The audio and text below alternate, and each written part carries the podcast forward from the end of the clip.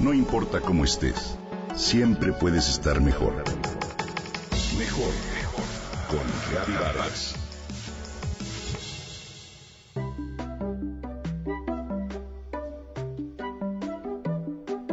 Es crujiente, sabrosa y ligeramente dulce. Ideal para botanas, ensaladas y otros platos. Te hablo, por supuesto, de la jícama, un alimento que se consume en México desde tiempos remotos. Su nombre viene del vocablo náhuatl, xicamatl, que significa raíz acuosa. Es un vegetal de origen mesoamericano, muy consumido en la época prehispánica por toltecas, mayas, zapotecas y mexicas. Los españoles también apreciaron su frescura y el cronista franciscano Fray Bernardino de Sagún la describió como una raíz blanca y dulce que ayuda a calmar la sed. Efectivamente, la jícama es la raíz comestible de una planta de la familia de las leguminosas. Sí, escuchaste bien, leguminosas como el frijol, el haba o el chícharo. ¿Lo imaginabas? Pero, en el caso de esta planta, lo único que se come es la raíz, la jícama. También pertenece a la familia de los tubérculos como la papa, el camote o el nabo. Pero, a diferencia de estos, no le aporta a la dieta las calorías que ellos le dan y tiene mucho más contenido de agua que de hidratos de carbono.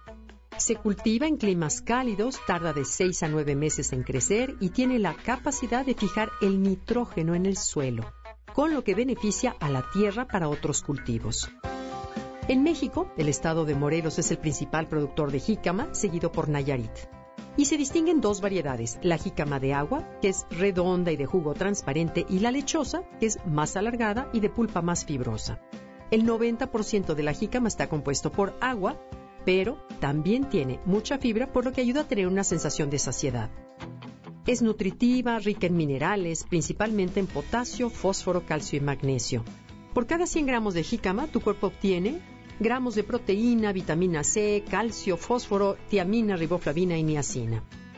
Contiene también inulina, que esto es un tipo de fibra soluble o prebiótico que ayuda a formar bacterias benéficas en tu sistema digestivo.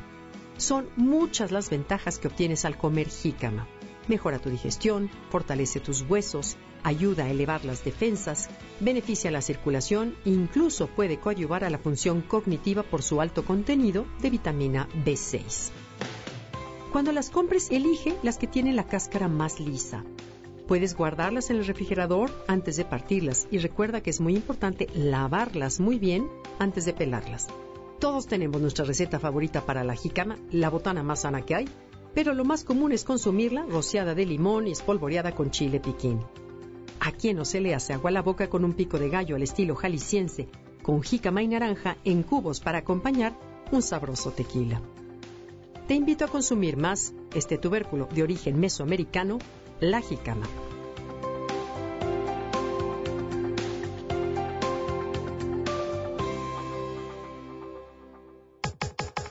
Comenta y comparte a través de Twitter.